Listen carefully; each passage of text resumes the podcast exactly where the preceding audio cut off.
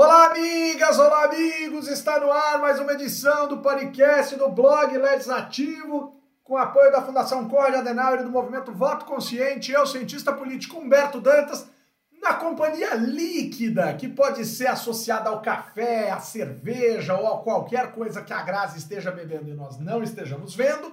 Levamos até vocês o maravilhoso mundo dos parlamentos. Tá bem, Vitão? É café, Vitão? Não, é chazinho de hortelã. Eu tô, eu tô bem light. Então, o dia de, de pisar na, na jaca é amanhã. Né? Então, enfim, por enquanto estamos aqui no chazinho. Boa noite para vocês.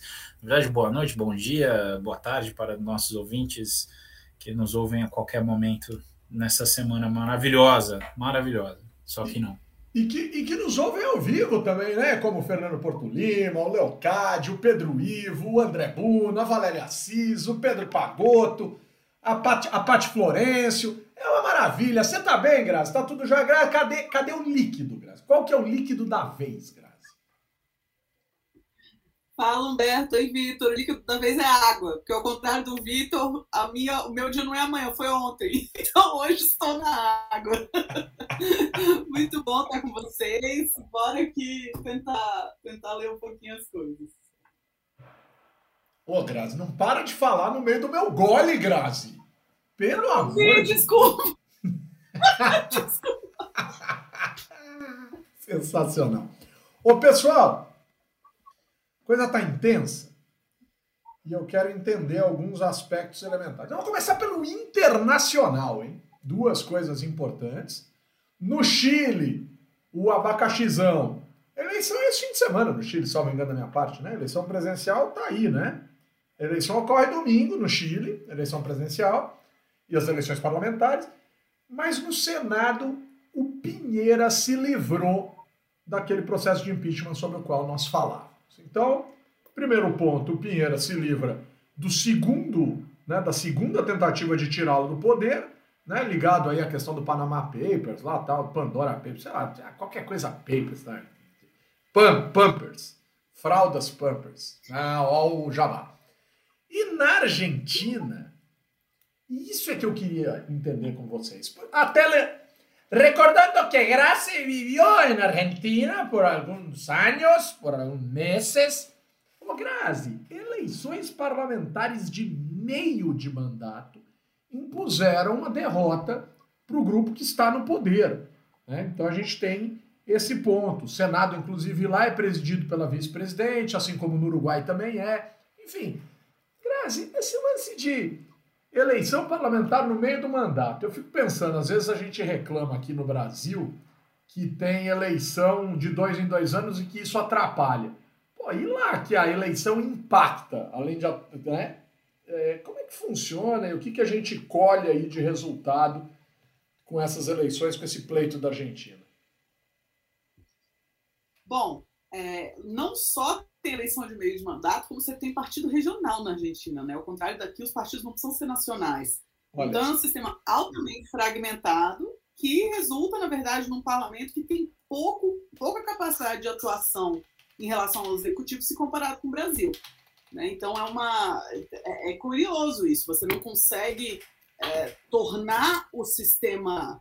É, quanto menos você consegue tornar o sistema governável, quanto mais atores, mais agentes e quanto mais você dissipa, mais você termina centralizando no chefe do executivo.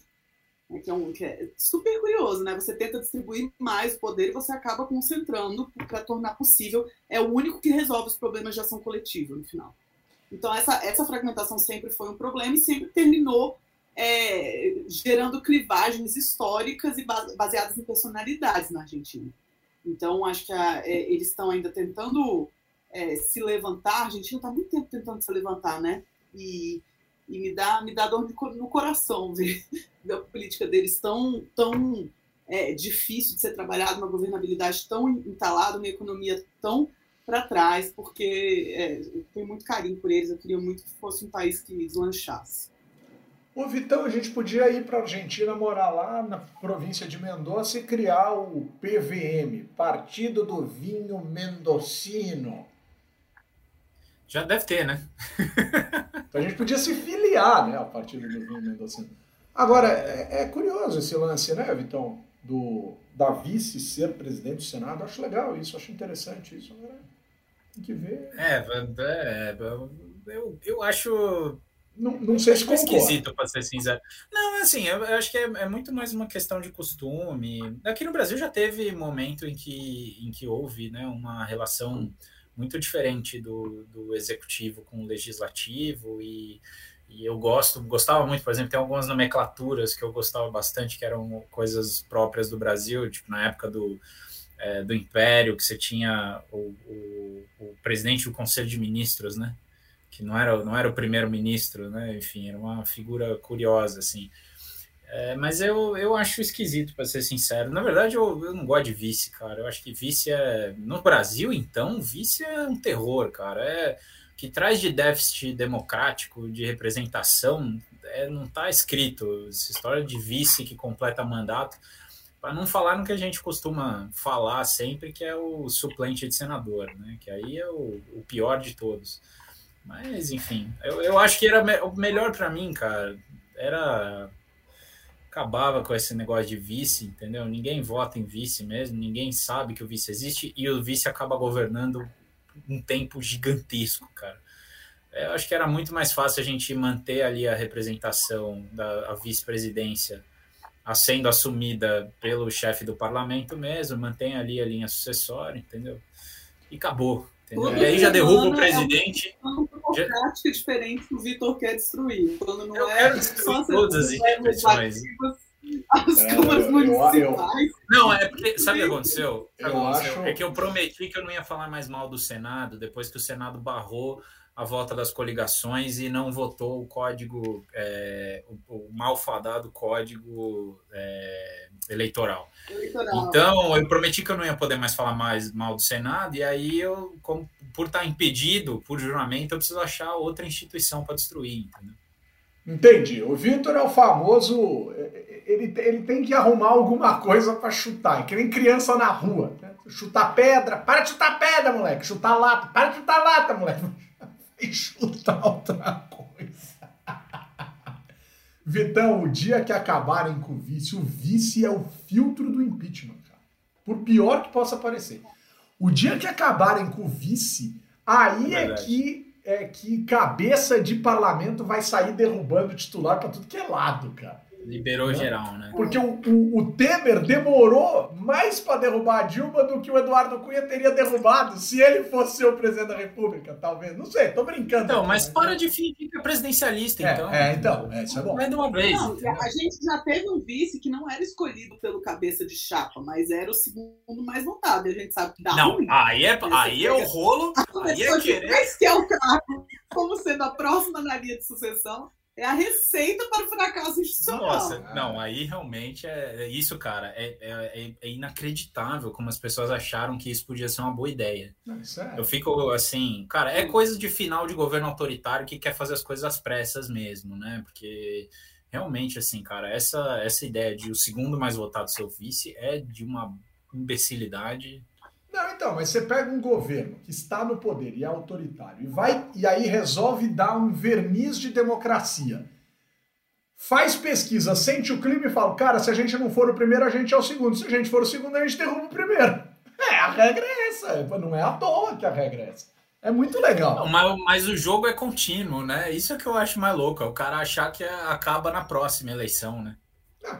Você quer coisa pior do que dois candidatos vão para o segundo turno. Se um morrer, quem assume a vaga desse segundo é o terceiro? Isso é bizarro, cara. Se o Bolsonaro tivesse perecido no hospital durante o segundo turno, o segundo turno era entre o Haddad e o Ciro. Que é isso, cara? Isso é inconcebível. Isso é o tatu, isso é o tatu subindo no toco, mas é. Tatu não sobe no toco. Então, você já imaginou, cara? Que coisa maluca, cara. Quanta vela que o Ciro não deve ter acendido pro Bolsonaro perecer? Não, aí tô sacaneando. Não, aí mas tá, ó, mas isso aí. Mas... mas... isso aí é bem menos, é bem menos complicado do que porque bem ou mal você ainda mantenha o cara que foi mais votado no primeiro turno, né? Assim, é, tipo, agora o segundo mais votado ser o vice, cara, é isso é é muito é, louco, assim, é muito louco. É muito muito. É pedir para dar besteira. Né? É, é, é, um sistema. Seria um sistema. Quer dizer, foi um sistema esquisito e seria, se mantido, seria um sistema muito esquisito. Ô, pessoal, deixa eu tocar num ponto da semana passada. A gente ficou. Eu escrevi isso, inclusive, essa semana, não. Escrevi antes de, on... ah, antes de ontem, ontem, né, quinta-feira, né? A gente está gravando dia 19, publicamos dia 18. Um texto dos parlamentares que são exonerados dos seus cargos no Poder Executivo para voltar para o parlamento para determinar suas emendas para depois voltarem para suas secretarias. Quer dizer, é, é um escárnio absoluto. Isso eu acho absurdo. Assim, cara, acredita no teu suplente, cara. Deixa o cara cumprir o mandato numa boa, mas não.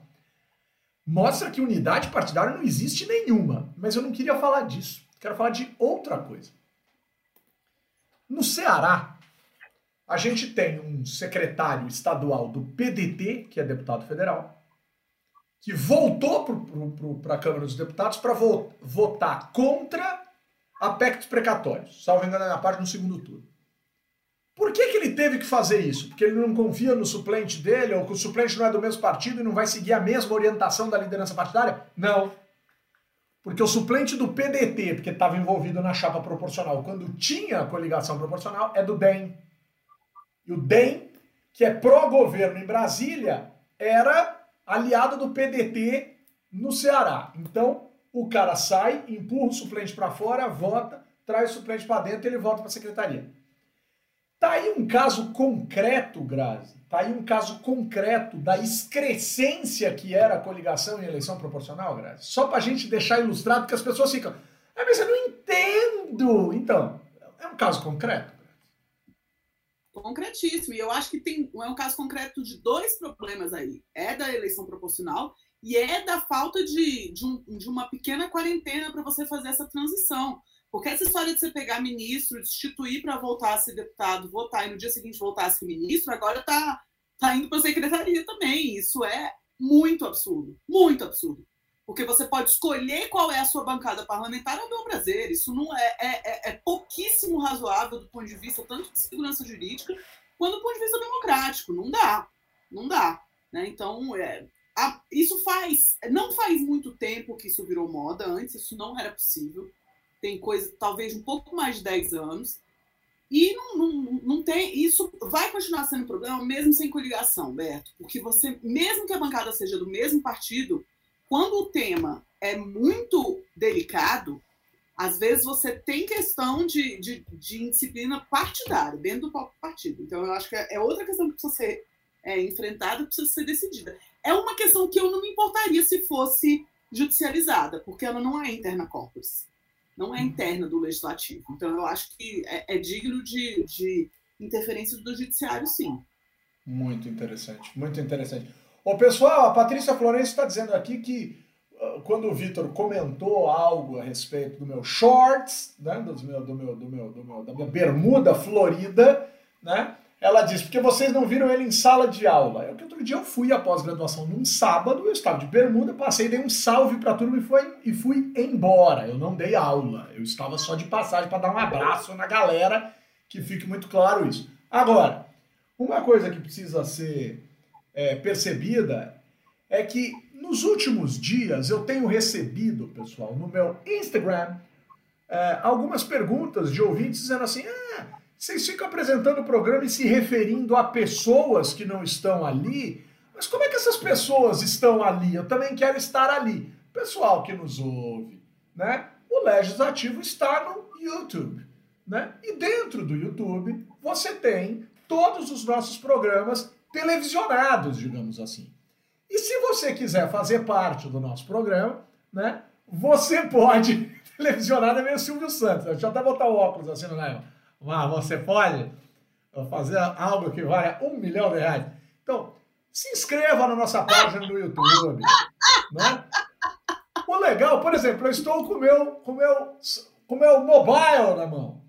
Aqui, ó, nos, no, naqueles, naqueles simbolinhos que tem lá em cima, que eu não sei como é que é o nome daquilo, o YouTube está me avisando que o Legislativo está no ar. Então, pessoal, se inscreva, né? ative as notificações só do nosso programa, e aí você vem dar um rolezão com a gente aqui né, uh, ficar mais perto. Vocês já vão ver que estamos indo ali para casa dos 230 mil usuários, porque cada uh, usuário nosso vale por mil. Né? Então vocês vão ver que a coisa tá bonita. Fiz certinho hoje, Vitão?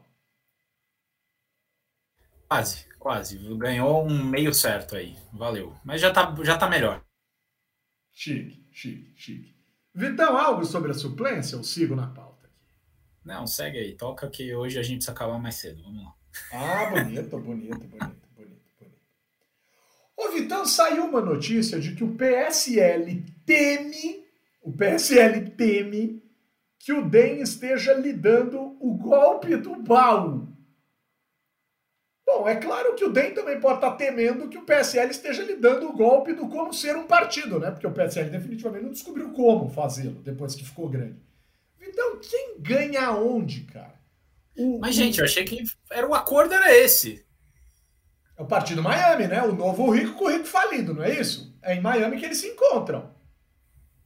Mas, isso. Cara, faz sentido alguém reclamar que o PS, que o DEM tá dando golpe do baú no PSL e vice-versa em termos de, sei lá, sabedoria política ou coisa do tipo, cara? Sabe por que, que não faz sentido? Porque o, o, o baú do PSL tem prazo de validade. Se o PSL não for bem nas próximas eleições, era uma vez, entendeu? O meu rico dinheirinho, acabou, entendeu? Não é, não é caixa forte do tio Patinhas o negócio, né? é, tem que ter uma continuidade. E para continuar, continuar com essa grana, projetando o poder dessa forma, tem que ir bem nas eleições. E, e quem tem expertise né, de, político, definitivamente não é o Luciano Bivar, entendeu? Então, assim, acho que é, é, não tem ninguém sendo enganado aí. Está muito claro qual que é. Né, o, o PSL sim tem a grana. PSL está entrando com a grana, o Democrata está entrando com o pé, né? Não, enfim, não, tá, o, o Democrata está entrando com, com a sua capacidade de fazer política e também com o com, com seu tamanho, porque da, aí também é o Democratas, tudo bem, no, num país em que todos os partidos ditos grandes são muito mais médios do que qualquer coisa, o Democratas tem, tem seu espaço já também, né? Não é que é qualquer partido. Pois é, não, isso é, isso é importante. O Alessandro Steps está conosco dizendo que o ouvinte fantasma está lá. É sempre uma alegria receber o nosso querido Alessandro, do mesmo jeito que é uma alegria ver né, na janela da casa de Graziella sua gata Filomena olhando a paisagem. No exato instante em que Sueli Testa entra conosco aqui, mas hoje não temos maioria conformada, né, então não poderei cantar a música, apenas direi, Sueli, a luz que me ilumina o caminho e me ajuda a seguir só pode ser Jesus. Pronto, está dito. Ô Grazi, deixa eu tentar entender aqui uma coisa que eu acho que é importante a gente discutir. Viu? O projeto ainda vai para a Câmara, é um projeto de lei e tal. Mas o Senado aprovou esses dias que injúria racial é racismo. Para a gente acabar com essa brincadeira de ficar tentando né, tapar o sol com a peneira. Na verdade, tapar a chuva com a peneira, porque é bizarro o que não se faz com a lei associada à ideia do racismo nesse país. Né? Então, assim, vamos falar sério? Então, ah, não enquadra como racismo, enquadra como injúria racial, aí não pega tão, não leva a pessoa para prisão, não é inafiançado. Racista tem que ir para jaula. E aí, hein, Grazi? Que, que a Filomena acha disso? Se ela não puder falar, fale você, Grazi.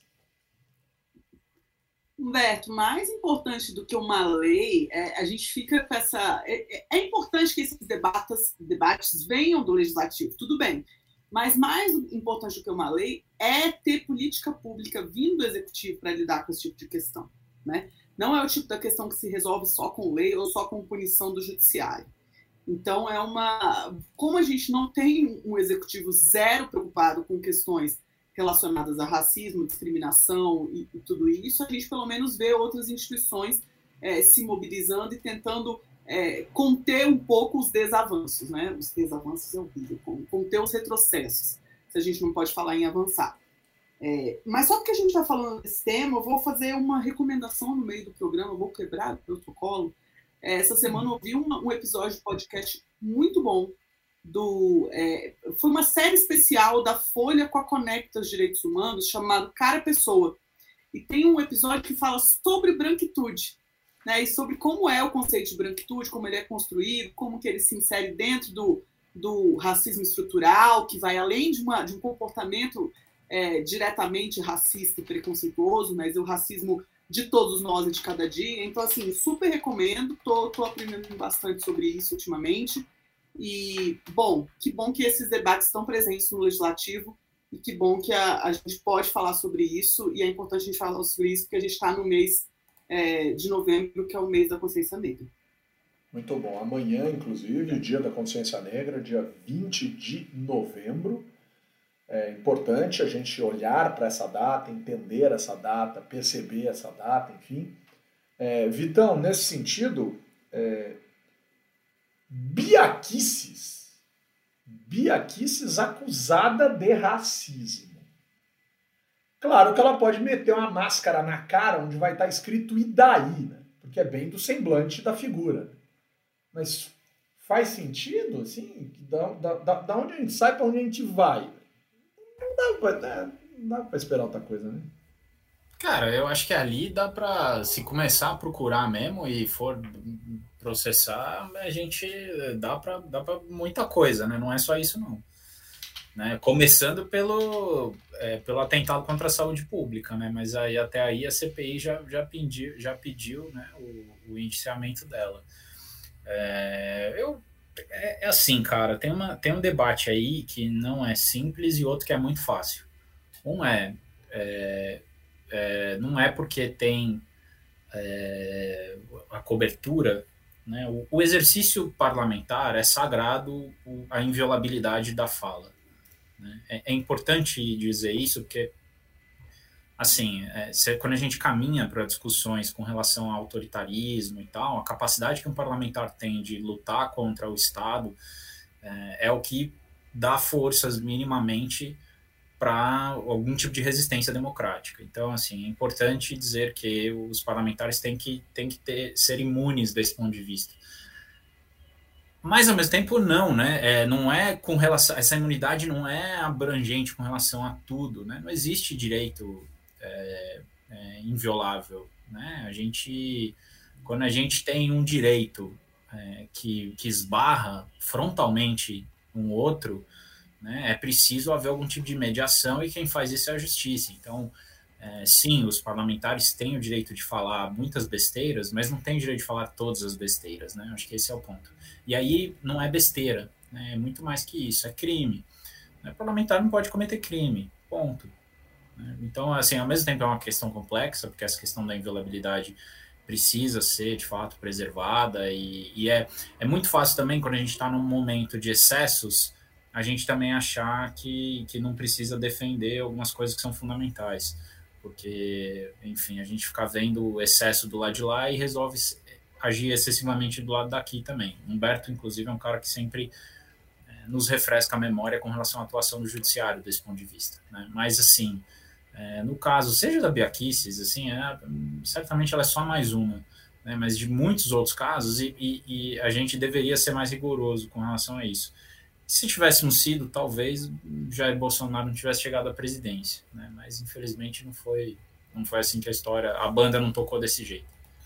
É, isso é su super importante assim. A lógica, a lógica de percepção do que é quebra de decoro por parte dos senhores deputados e dos parlamentares em geral no Brasil é uma lógica muito, muito, muito relativista, cara. Muito ruim, muito danosa, muito perigosa, muito e não é só corporativista você sabe, Grazi, que eu, eu, eu não acho que seja corporativismo, eu não te caço porque você é meu par. Na minha opinião, não é isso.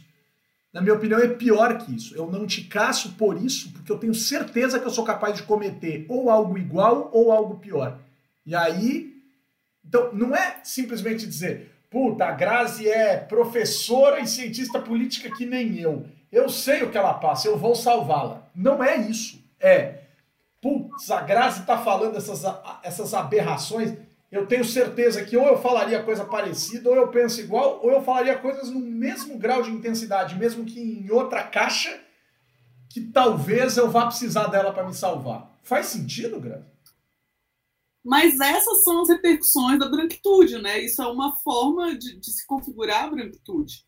E, e ajuda, por isso que eu indicava o podcast agora também. Essa semana passada eu li o livro da Lia Weiner, que fala justamente também sobre esse tema, então sobre esse pacto silencioso. Isso é parte do racismo estrutural, esse pacto silencioso de, de perdoar aquele racismo que é é, que é identificável, né? Não, não foi tanto assim, né? Não bateu em ninguém, não machucou ninguém, então é, se julgar um bom é, um, bom juiz de causa alheia, né? De causa que, que não te atinge. Então eu acho que é, é o, o, papel dos brancos e, e, isso é muito importante ser falado no parlamento, que é um parlamento quase sem presença nenhuma de negros.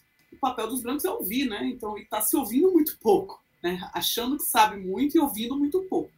Então, é, enfim, né? uma discussão que é, é assim, está no jardim de infância no Brasil, é assustador o tempo que a gente passou repetindo que, que a gente tinha uma democracia racial que estava tudo bem, e agora tá, é, a, a, gente começa a ter essa, esse jardim de infância e esse bando de pataquada é, que eu já tô. Eu não quero nem saber como é que vai ser nas eleições do ano que vem, né? Porque isso vai vai ser mais um dos fatores de clivagem e isso vai machucar muita gente, porque muita gente sofre com isso todos os dias. Vai, vai machucar e, e nesse país a gente precisa acabar urgentemente com essa insanidade de chamar racismo, homofobia, preconceitos em geral de liberdade de expressão. Eu tenho.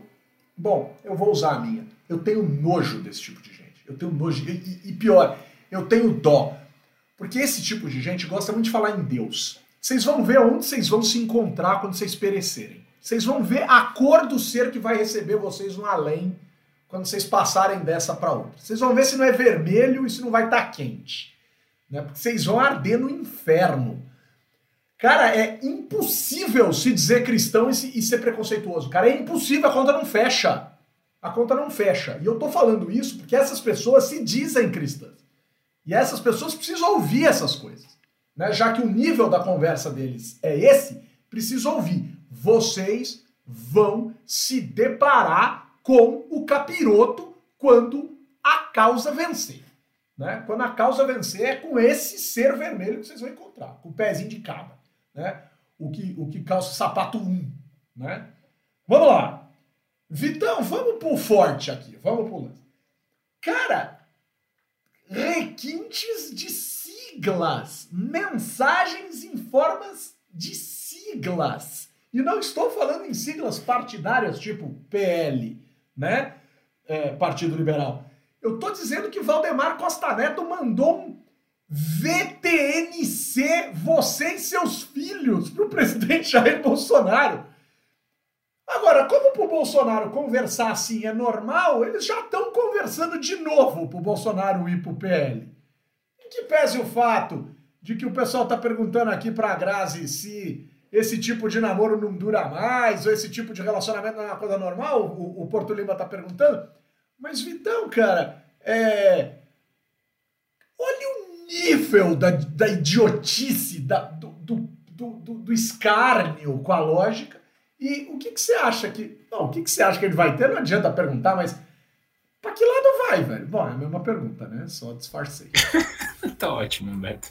É, não, cara, eu acho que o que tá, o que tá se desenhando, né? Aí não, não tem, a gente comenta em cima com base do, do, que a gente não sabe, na verdade, né? A gente comenta o que a gente não sabe, que é o, exatamente o, o que eles estão conversando e como, né? O máximo que a gente sabe é essas coisas que seletivamente são vazadas para a imprensa.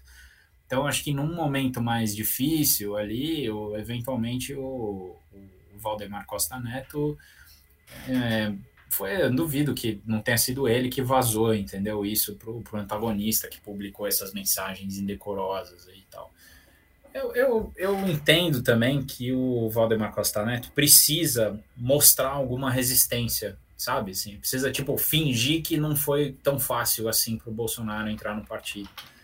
É, então, é, por mais que eu acho que, a, que tenha havido de fato um estranhamento, uma irritação muito forte, é, eu acho que também tem muito jogo de cena para parecer que o, o, o, PL não, não foi assim de qualquer jeito, teve uma negociação e não sei o quê, e aí chamaram os presidentes dos diretórios estaduais para conversar, e aí eles é, deram a anuência para o. É, sabe, tem toda essa narrativa sendo construída e que eu acho que tem muita conversa mole aí nessa história. Mas que é, é delicioso ver um cara mandando o presidente para aquele lugar e os seus filhos diretamente na cara dele, isso com certeza, especialmente quando é alguém que tem bastante poder, como é o caso do Valdemar Costa Neto, né? Então, enfim.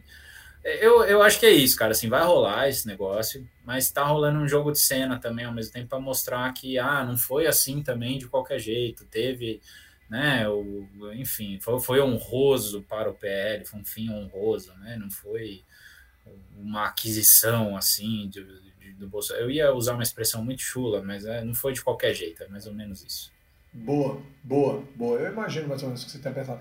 Mas é mas, ô Grazi, você sabe o que, que eu acho que isso está escancarando, no fundo? É, é, é, o famoso mirou no que viu e acertou no que não viu? As declarações. Porque, assim, os, principalmente Flávio, Abacaxi e Carlos Goiaba não se entendem. Isso, isso assim, tá dado de barato. Assim. É fato que os filhos do presidente têm entre si tretas grossas.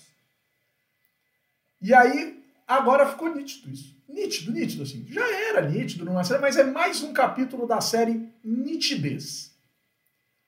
Porque Carlos Bolsonaro, por mais que tenha apagado posts anteriores em que ele destruía, criticava o PL e tal, saiu correndo para apagar, né? Porque quem fala idiotice que quer, depois tem que sair apagando, né? Quando vai, né? Quem abaixa muito mostra um rego, dizia minha avó.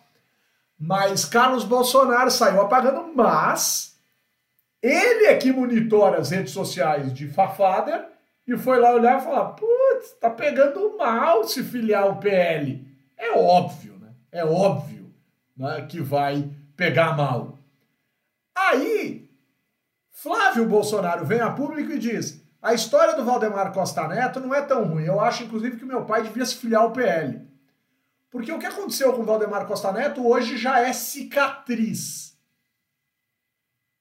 Grazi, cicatriz é um. É, cicatriz tá lá, não apaga nunca. Eles são tão ruins de metáfora, não apaga nunca. Valdemar Costa Neto, então, na cabeça de Flávio, é um eterno corrupto cicatrizado. E aí? Com um detalhe, ele também estava envolvido na, na Lava Jato. O Bolsonaro mesmo falou, ele tá com os dois pés na Lava Jato, num post antigo dele. Ou seja, não é só o mensalão. E aí, Grazi?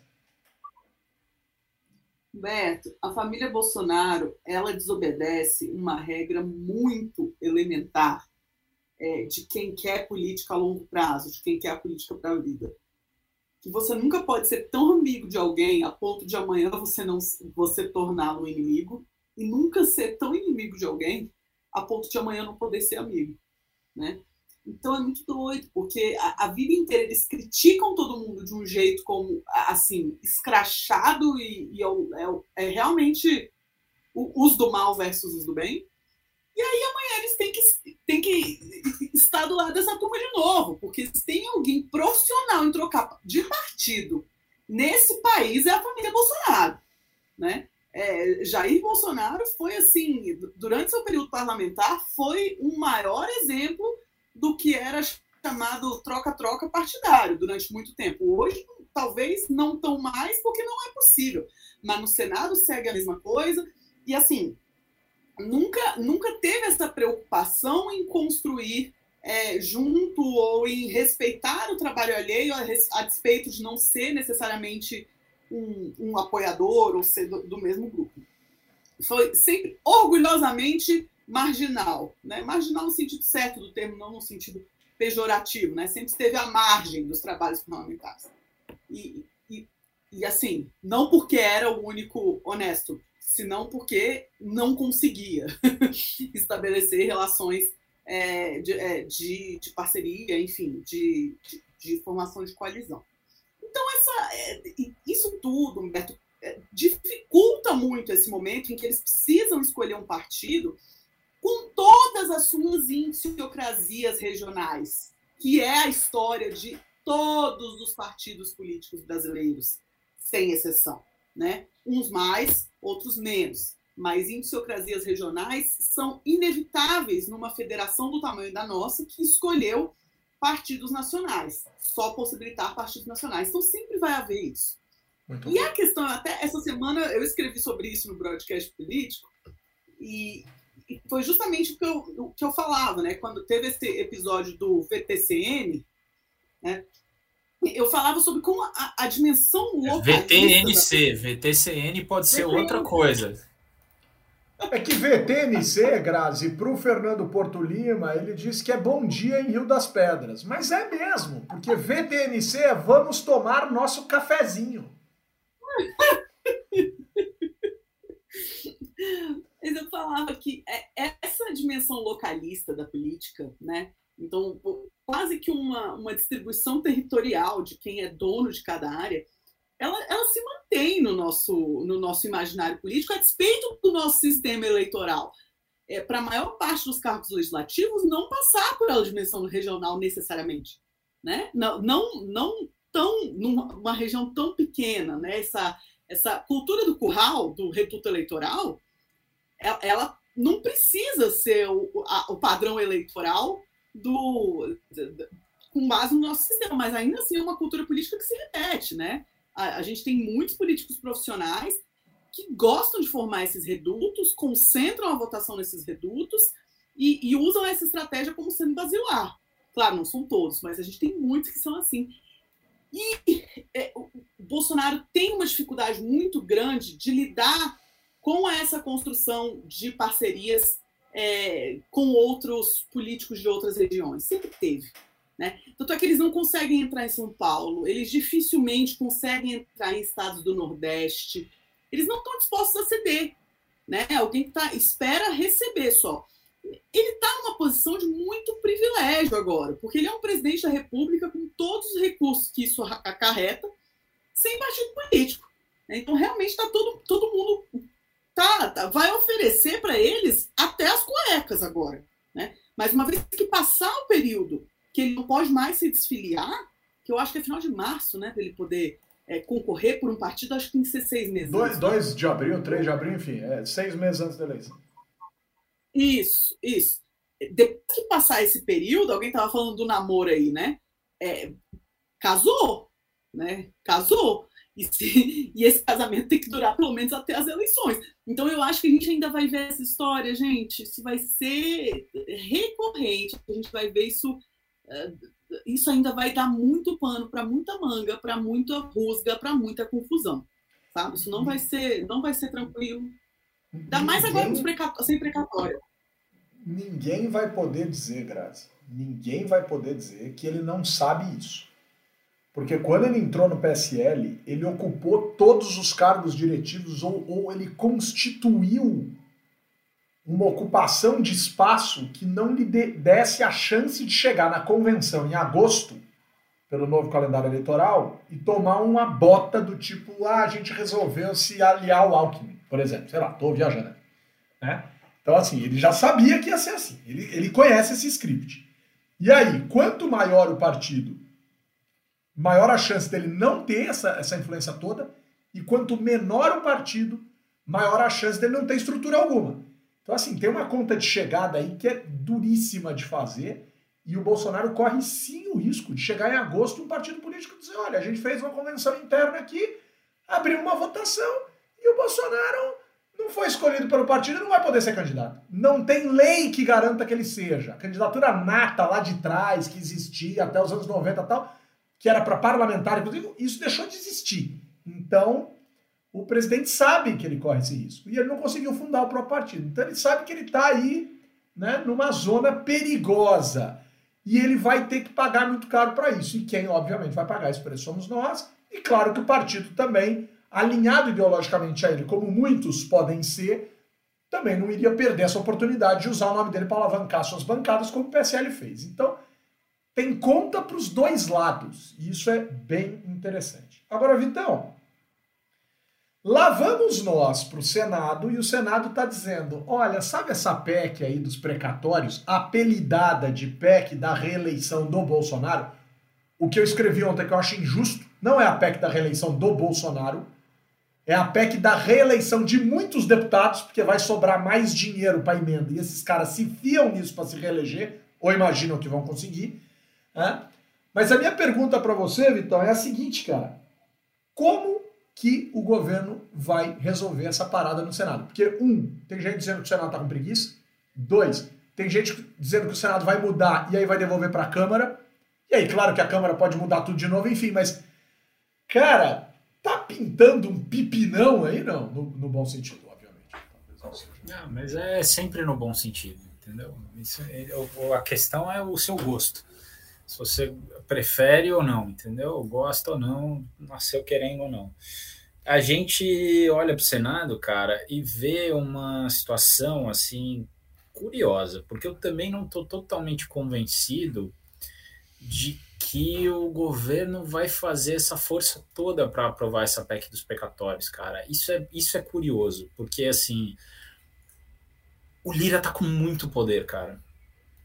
Assim, eu, eu entendo que é, faz todo sentido o, governo querer uma desculpa para ir passar por cima do teto, mas tem alternativa, sabe? Tipo, não é que o governo não tem alternativa, ele pode abrir um crédito extraordinário para isso, pedir para o Congresso autorizar, obviamente, né? mas enfim. É, é, tem outras opções e, e, essa não é a única. Ao mesmo tempo, essa é a única que mantém o status quo em que o Lira é o corretor de todas as negociações políticas entre governo e Congresso. Então, assim, eu não, eu não descarto, eu não acho que essa é a principal, é a coisa mais provável, mas eu não descarto a possibilidade de estar tá rolando um joguinho de cena também no governo. O governo vai falar, putz, verdade, não aprovamos, né? Agora o que, que a gente faz? Né? Putz, já tá rolando o Auxílio Brasil, precisamos dar um jeito, precisamos resolver isso, sabe? Assim, então... Posso melhorar um pouquinho tua metáfora? Melhore. Corretor não, cafetão é que eu não gosto de falar de cafetão porque eu, eu acho que isso tem conotações. Eu não tenho lugar de fala, entendeu? eu não sei tá falando se... que eu tenho? Não, mas não. Como... Não, porque, porque geralmente é um homem explorando mulheres, na verdade. Aí foi isso que eu quis dizer, entendeu? Mas eu não, foi, eu não, quis, eu não quis insinuar eu não quis insinuar que você se prostitui, Grazi, de forma alguma, pelo amor de Deus. Mas enfim. A Grazi queria o conflito. A Grazi, a Grazi não é um parlamentar. A Grazi não é um Da base do governo. E o que eu, o pessoal não tá vendo a Grazi em câmera lenta aqui pra gente fazendo poses e, e dando risada. Tava, é, tava engraçado, o... porque tava em câmera lenta, tava engraçadinho. É. Mas é, o, o que eu acho curioso assim dessa história toda é que a gente não parece ver a urgência do executivo para mobilizar os senadores e, e, e, fazer essa votação acontecer. Na Câmara já pareceu meio estranho, né? Mas no Senado, sim, a impressão que dá é que o apetite não é esse todo. A gente viu essa semana o líder do governo no Senado, o senador Fernando Bezerra, se mexer nesse sentido, mas uh, uh, provavelmente estão acontecendo coisas nos bastidores. Eu acho que assim é uma saída óbvio para o governo e tal, mas eu acho que também essa dependência do Arthur Lira incomoda muita gente na cozinha do Planalto. Né? É, claro que o Ciro Nogueira deve estar trabalhando para aprovar isso no Senado, sabe? E ele conhece o Senado, ele conhece os senadores, enfim né? Mas eu, eu acho que também tem muita gente meio que fazendo, é, dando uma de, de é, João sem membros superiores, João sem braço, para, enfim, aprovar esse negócio no Senado. Eu, eu acho que tem sérios riscos de, de chegar mais um tempo, o senador só, né, não deu tempo e tal, e agora já acabou o ano e não vão aprovar de qualquer jeito, sabe? Assim, essas coisas. É. O famoso Horácio, Vitão ficar bonitinho. Assim. O cara tá dando uma de Horácio, braço curto. Né? Aquele negócio de, aquele negócio de João sem braço também é complicado. Hoje eu tô muito polícia do, do, do, do, do, que a gente fala, polícia do politicamente correto, que é meio capacitista isso também, mas enfim. É, é por isso que eu falei eu do parei Horácio. de falar essas coisas. Que a gente fala e nem percebe o que tá fazendo. É isso, é isso. É, e é difícil isso, e a gente precisa ouvir tal, é legal, é importante isso. Agora, A gente está falando aqui, pessoal, do, da questão do, da PEC do, do, do, precatório, enfim, que liberaria aí cerca de 90 bi para o governo gastar no ano que vem, mas não é só para o governo, os parlamentares também vão ter um pedaço disso. O Bolsonaro saiu essa semana dizendo que daria aumento para servidores públicos. O relator do orçamento na Câmara disse que não tem espaço para aumento de servidor. O Lira também veio dizer, óbvio, porque eles também não querem que esse dinheiro avance no dinheiro que eles querem usar para as emendas. Enfim, tem uma guerra de interesses nesses bilhões. Mas tem mais uma guerra de interesses, que é o tal do orçamento secreto, que o STF barrou, né, não pode mais ter, e, ao, e, o, e o, na semana passada o presidente do PSDB, Bruno Araújo, inclusive disse que esse tipo de liberação orçamentária tinha reduzido muito a capacidade de influência dos líderes partidários sobre seus deputados, e tem toda uma discussão aí. E aí o que o governo faz, Grazi? Está dizendo assim, precisamos arrumar outro jeito. E o Lira também tem interesse em arrumar outro jeito, porque ele é o operador disso. Eu quero lembrar uma coisa para vocês. Quando a gente tentou entender por que, que o Eduardo Cunha tinha tanto poder, e olha que sumiu, hein? isso nunca foi levado adiante, a mídia desistiu rápido disso. Veio alguém e disse: é porque ele tem um contato com um banqueiro que tem liberado milhões para ele distribuir para os deputados. Ou seja, ele estava controlando o mensalão. Ele estava controlando o mensalão. Essa é uma das acusações que surgiram. Né? Precisamos ver como é que isso andou. Mas era um banqueiro famoso, inclusive já está de volta, já está operando o banco, já está abrindo corretor, já está já tá, já tá todo vapor. Né? Não esteves, mas está. Né? É, boa essa, hein? Boa, minha, piada fina, humor elegante para poucos mas no Esteves, mas está. Mas era dito que esse cara alimentava a fogueirinha do Eduardo Cunha para o Eduardo Cunha botar a galerinha tocando violão em torno da fogueira. Ok. O Lira está fazendo isso também. Como é que vai fazer, Grazi? Quer dizer, o Vitor acabou de dizer, o Lira está com um poder gigante. Por conta disso. Como é que esses caras vão dar jeito nisso, Grazi? Como é que vai sair esse nó em pingo d'água? É, Humberto, eu acho que ele ele está com muito poder, mas a gente está ele está num contexto de orçamento secreto que não existia antes, né? Então ele está conseguindo ser esse a, a diferença é que não está fazendo via banqueiro, ele está fazendo com recurso efetivamente público. Então, ele está conseguindo fazer essa corretagem ou cafetinagem, dependendo do ponto de vista, e, e assim ele está construindo apoio. Mas, de todo modo, e eu acho importante que isso seja dito, não dá para é, desresponsabilizar os demais deputados que, que assumem esses. É, fazem essa troca tão direta de um recurso uh, pouco transparente para conseguir, é, em, em, troca, buscar de novo esse padrão de curral eleitoral, de votação concentrada em um determinado município, que ele levou recurso. Né? Então, esse tipo de troca não, não é benéfico para o país. E não é que é, não seja uh, que não seja que seja necessariamente ruim. Muitas vezes fazem com esses recursos algum tipo de obra, algum tipo de, de, é, de política pública que de fato precisava ser feita, sobretudo estrutural. Né? Esses recursos têm muitas limitações, então, sobretudo, são questões estruturais. A questão é que se esse município específico é aquele que mais necessitava nesse momento. Né? Isso era para ser a conclusão de uma de, uma, de um debate amplo e de, uma, e de um direcionamento democrático, né? desse debate se concluir que, de fato, essa região precisa mais do que essa. Né? E não eu quero trazer para a minha região porque aqui eu me relejo e é, farinha pouco meu pirão primeiro. Então é bom que isso fique marcado, porque é, é claro que a gente está falando o tempo todo de políticos que são que agem de acordo com incentivos e, e desenvolvem suas estratégias baseadas nessas instituições, nesses incentivos.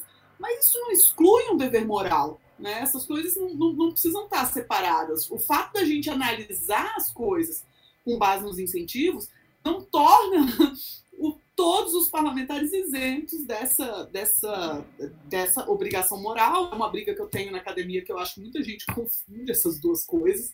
Né? É, é claro que como analista você não precisa, você não pode assumir boa moral de ninguém, porque você tem que partir de um o, máximo possível de uma isenção. Mas isso não significa como, uh, como de fato, cidadão e, de, e como é, pensando o que queremos ser e um dever ser, você não deva pensar nisso. E nesse sentido, são muito pouco republicanos, como diz Humberto, muito pouco democráticos e é, capitaneados aí pelo Lira. Num, é, se não fosse o Lira, eu acho que seria outro, Humberto. Eu acho que o principal é o instrumento orçamento secreto. Claro, claro. Não, total, total. E o Lira, assim, cara, ele é o meu malvado favorito desse instante, né? Assim, não, esse do Lira era o, era o Alcolumbre, sabe? É, assim, então... é, exato. Exato. Por sinal, esse, né, que tá rindo à toa, tá rindo à toa, tá tomando pressão de todo lado e rindo à toa. Eu queria saber que agenda secreta, eu tô falando de agenda secreta, é essa do Alcolumbre para cima dos interesses do Planalto. Porque Todas as explicações que eu leio, para mim, a conta ainda não fecha. O lance do André Mendonça, tá? todas as contas que eu leio, né? tudo que eu leio em termos de análise, a conta ainda não fecha. Tem alguma coisa, tem um esqueleto daqueles, cara, com carne pendurada no armário. Aí fede que é um negócio tenso, assim. Cri, cri. Cri, cri. Anoitece na savana. Os filhotes dos tigres também são tigres e vagueiam, vagueiam, vagueiam. Caminham com suas listras pelo universo e buscam lugar ao sol, por vezes, buscam lugar na penumbra. Se escondem atrás das árvores, brincam com as bolinhas de feno, fazem de tudo alguma coisa. Mas chega uma hora que se amedrontam e vão para dentro das jaulas e de dentro das jaulas os filhotinhos miam. E não são ouvidos, não são ouvidos, não são ouvidos. Se esforçam, pedem algum tipo de privilégio, buscam lembrar do tempo em que estavam livres. Galera, a moça é acusada de participar, participar do assassinato do padrasto. Aí vai pra cadeia e reclama e pede para ser julgada logo. Ah, eu tô de saco cheio de ficar aqui dentro, não dá para me julgar logo. A filha, ô, senhora, qualquer coisa, Delis, a, senhora tá de sacanagem comigo, né? Agora, agora, ah, que a senhora não sabia que a justiça no Brasil é morosa, a senhora não sabia que assassinar dava cadeia, não te ensinaram isso em casa. Ah, minha querida, vai deitar na selva, né, meu amor? Vai deitar na outra. Detalhe, pela décima vez, mais uma notícia, pela décima vez, o judiciário disse: o julgamento de Flor de Lis e dos outros condenados, né, dos outros aí investigados, será feito em júri popular. Agora eu fico me perguntando quantas vezes se pode perguntar para a justiça a mesma pergunta. Eu, como professor, não aguento dez vezes a mesma pergunta. Professor!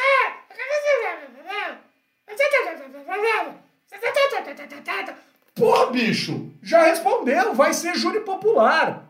Vai ser júri popular, goste ou não goste. Cara, eu já li essa notícia mais de cinco vezes. Justiça determina que caso de Flor de Lis vai a júri popular justiça determina. Aí você vai ler achando que é notícia requentada, é um novo pedido, do novo pedido, do novo pedido. Oh, oh! Direito tem limite, cara. Já resolveu, agora, agora vai lá, sei lá fazer o quê. Lamentar aqui o falecimento do vereador Cícero Pitoco, de Piquerobi, do Democratas, assassinado com três tiros. Lamentar a morte do vereador é, de Itapevi, por sinal, esse caso ganhou uma notoriedade acima, acima da, da média, hein? Né? É, acima da média o, o, o impacto que teve. Né? O vereador Denis Lucas, do Podemos de Itapevi, também assassinado na porta de casa a tiros. Por que eu estou dizendo acima da média? Porque a gente viu, por exemplo, no Bom Dia Brasil, no Bom Dia São Paulo, muita repercussão, claro, é um caso, causa impacto tal, mas a gente precisa lembrar que nos primeiros meses desse ano, N vereadores foram assassinados em Duque de Caxias. Eu não estou querendo minimizar, obviamente, a morte desse rapaz, muito pelo contrário, qualquer morte é sentida em qualquer sociedade. Mas o que a gente tem dito aqui nesse programa já faz um bom tempo é: muitos políticos nesse país têm sido assassinados. Se porque extrapolam o poder, se porque se envolvem com coisa errada, se porque são cidadãos comuns e muita gente comum está sendo assassinada. Tudo isso a gente precisa olhar com muita calma. Mas que a coisa tá estranha, olha. Então, Cícero Pitoco, lá de Pequenobi, e uh, Denis Lucas, infelizmente, nos deixaram assassinados a tiros né, nas suas respectivas cidades, vereadores que eram. Né? Uma pena, muito triste, algo muito, muito preocupante está acontecendo e acontece nessa nossa realidade. É, a gente viu que o PP, pessoal, PP, o Progressistas, está ocupando tanto espaço que agora é a vez de Cátia Abreu ser a indicada do TCU. E Cátia Abreu provavelmente será indicada para o TCU. Ela consegue unir Renan Calheiros, Ciro Nogueira, e uma parte da própria oposição ao presidente Jair Bolsonaro. Cátia Abreu está com tudo, né? muito provavelmente vai pro TCU ou pelo menos será indicada para o TCU. Tendo em vista o que se apresenta, o que tenho para dizer é dois pontos. Vitor Oliveira, me dá um abraço virtual? Opa, mas já? É, é. Pontual, hein? Pontual, impressionante. É, não, queria mandar um abraço para a nossa querida é, Lara Mesquita, que ontem legal. eu tive a oportunidade de participar de uma aula dela, enfim, a gente conversou um pouco sobre reforma política e tal, foi bem legal, mandar um abraço para todo mundo também, que, que é os alunos, enfim, alguns deles são nossos ouvintes, né, então, enfim, um abraço aí para ela e, e para todo mundo que estava lá é, acompanhando essa aula. Então, acho que é isso. Valeu. Vitão, aproveitando, é um tema que, que você conhece bastante e tal, e, e só para puxar mais um fiozinho aqui, teve avanço na questão da regulação do lobby esses dias? Cara, tá, tá avançando nos bastidores, tem uma pressão de algumas organizações de classe para que esse negócio ande é, não não é exatamente, está indo um pouco diferente da direção anterior, que era o projeto de lei do Zaratini. É, teremos novidades em breve, acredito, mas eu não estou muito animado não com as perspectivas, porque é, regularizar lobby, infelizmente, para a maior parte da, da, das pessoas, não tem nada a ver com transparência, não tem nada a ver com igualdade de oportunidade, de acesso ao poder, tem sim com reserva de mercado e garantia de acesso ao espaço para lobistas profissionais. Esse é o ponto. Isso é muito preocupante. Excelente ponto, excelente ponto. Graziela, com dois L's, testa. Me dá um abraço virtual agora? Dou demais. Opa, dou demais.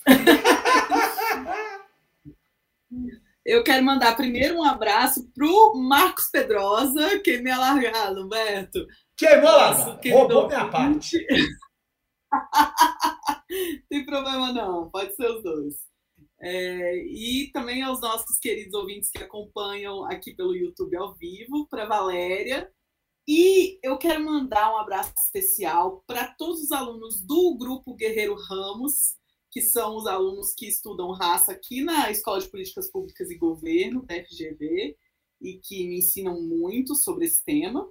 E eu tenho um abraço, não é um abraço, eu tenho um beijo virtual hoje. Que hoje é o dia do meu queridíssimo maridinho, Rafael, Dr. Bruce. Então, quero mandar um beijão virtual para ele. Daqui a pouco vou dar um beijão real. E pelo aniversário dele, o economista mais famoso do Twitter. O Caco do Cerrado. Olha lá, Vitão.